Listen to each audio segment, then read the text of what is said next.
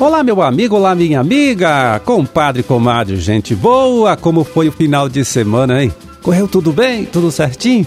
Olha, por aqui também está tudo tranquilo, tudo na paz. Por isso estamos chegando mais uma vez, hein, na sua casa, no seu rádio, trazendo para você, para sua família, para todo mundo aí, tá certo? Mais uma nova edição do programa O Homem e a Terra, serviço de comunicação do Instituto de Desenvolvimento Rural do Paraná e a Par Emater.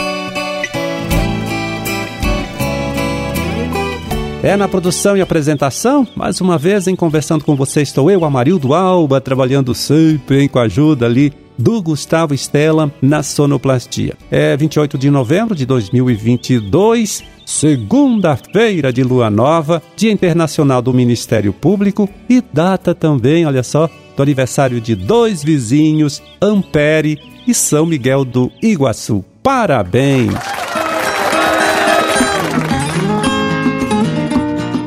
Pois aí, na última quinta-feira, dia 24, olha só, na cidade de Londrina, aconteceu lá a divulgação dos vencedores do 20 concurso Café Qualidade Paraná. Tá o concurso deste ano aí.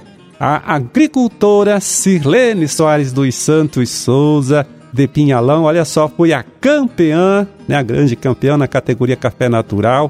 E a também agricultora Eluir Inocência Nogueira de Souza, ela que é lá do município de Tomazina, conquistou o primeiro lugar, né? Portanto, foi a campeã na categoria Cereja Descascada.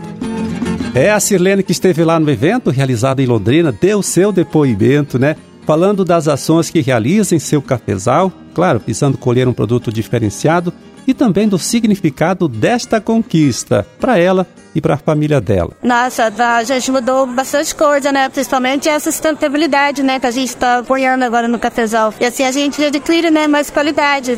Nossa, significa muito, muito mesmo. O nosso trabalho, nossa dedicação, o amor que a gente tem pelo café, né? É, os demais classificados na categoria cereja descascada, olha só, foram a Maristela Fátima Silva Souza, de Tomazina, é, ela ficou em segundo lugar. O Claudeir Marcos de Souza, de Tomazina, também ficou na terceira posição.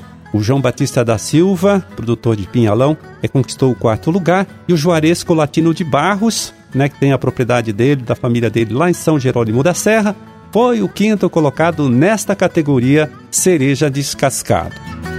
Na categoria café natural, a Loete, do Carmo da Cruz, agricultora de Joaquim Távora, ficou em segundo lugar a Fátima Alves de Azevedo Canuto, é, de Centenário do Sul, em terceiro, o Jarbas Casaroto, de Joaquim Távora, em quarto, e a Solange Aparecida de Araújo, agricultora de Apucarana, foi a quinta colocada nesta categoria Café Natural.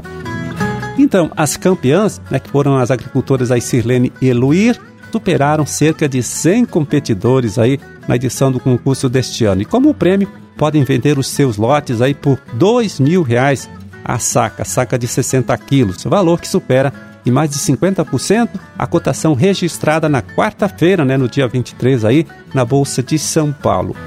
Então, parabéns a todos os 10 melhores classificados aí, cinco em cada categoria, destacando, né, as quatro agricultoras aí que conseguiram conquistar os primeiros, né, também os segundos lugares neste vigésimo concurso Café Qualidade Paraná. Aliás, Parabéns também a todos os nossos colegas extensionistas né, que trabalham junto a esses agricultores, junto a essas agricultoras, levando orientação para que todos consigam cada vez mais hein, colher e ofertar ao mercado um café com qualidade superior.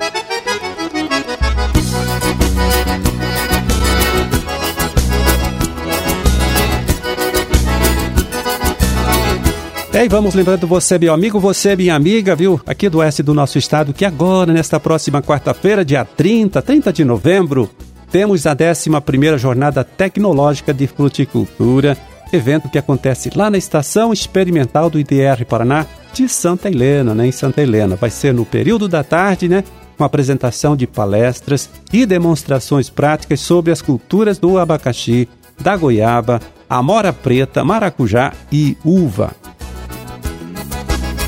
Bom, e para você que tem aí a sua propriedade nesta região, região oeste do estado, e ainda avalia a possibilidade de investir, na produção de frutas, né? Tem dúvidas também sobre a importância de participar deste evento que acontece agora nesta quarta-feira em Santa Helena? Confira aí o que o agrônomo Carlos Harold, extensionista do IDR Paraná de Santa Helena, falou pra gente a respeito deste assunto, né, a respeito desta alternativa de produção que é a fruticultura. Sobre as frutas, aqui na nossa região de Toledo, aqui, principalmente nessa beira-lago, a gente tem uma região muito produtiva e com muito potencial para produção de frutas. Ao contrário do que a gente tem aí no boa parte do estado do Paraná, que é muito frio para algumas culturas, a nossa região aqui já tem uma baixa incidência de geadas e a gente tem solos ricos e uma condição climática que favorece algumas culturas. A goiaba, o abacaxi, a amora preta e o maracujá tem se destacado a produção na nossa região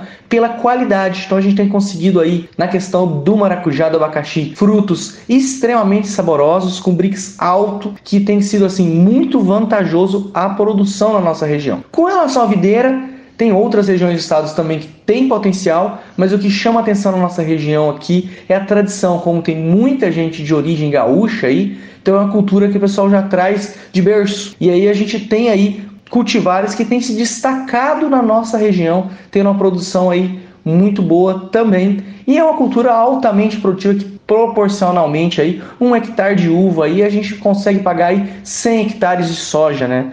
Isso, a maioria das frutas, a gente tem essa uma proporção bem elevada de ganho quando você faz comparação com a soja, né? Nenhuma dessas culturas tem uma proporção é, inferior a 10 vezes mais que a soja produz por hectare. Então são culturas que remuneram muito bem. O grande desafio na nossa região é a questão da mão de obra, que são culturas que, para quem está acostumado ao plantio de grãos, demandam mais mão de obra, demandam mais técnica, mas para isso a gente está aqui, o pessoal do IDR, para ajudar na parte técnica. Quando precisarem, pode procurar no nosso escritório, o escritório do IDR em cada município dá esse apoio aí. Mão de obra, a gente já tem bastante tecnologia que permite a redução da mão de obra, então trabalhar com manejos aí que a gente consiga aí mexer menos na cultura ou reduzir a utilização dessa mão de obra, temos tecnologia para isso. E a questão da comercialização, a gente vem aí um evento que vai acontecer dia 30 aí, mostrar que a comercialização está extremamente aberta. A gente tem aí mais de 90% das frutas da nossa região vindo de outras regiões e uma demanda grande aí e um potencial grande de produção e de comercialização desses produtos. Então, quem tiver produção aí, tiver com dificuldade de venda, pode nos procurar que nós ajudamos nesse quesito, porque a gente sabe de muitos mercados,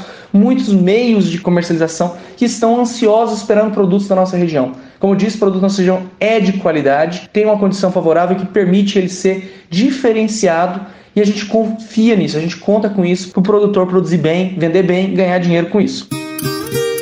Então, se você, olha só, está entre esses produtores que ainda avaliam a possibilidade de investir na produção de frutas, né, aí nos municípios do oeste do estado, fica aqui mais uma vez a dica então, hein?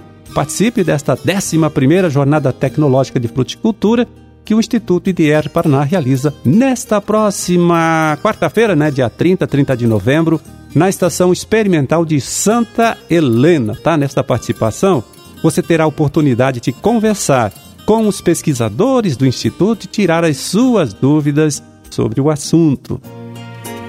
Pois é, a estação, né? A estação de pesquisa aí do IDR Paraná fica na comunidade Santa Helena Velha, antiga base náutica do município, né? Município de Santa Helena. Para saber mais sobre o evento e até fazer a sua inscrição, olha só, fale com o pessoal do escritório do IDR Paraná de Santa Helena, antiga Imater, vá lá pessoalmente ou até, viu, pode fazer o seu contato via o WhatsApp. O número deles lá, anote, é 3268 2020. Repito para você, tá? 3268 2020, código TTD, claro, 45, que é o código da região. É o telefone e o WhatsApp também. Tá certo? Fica aqui esta dica para você.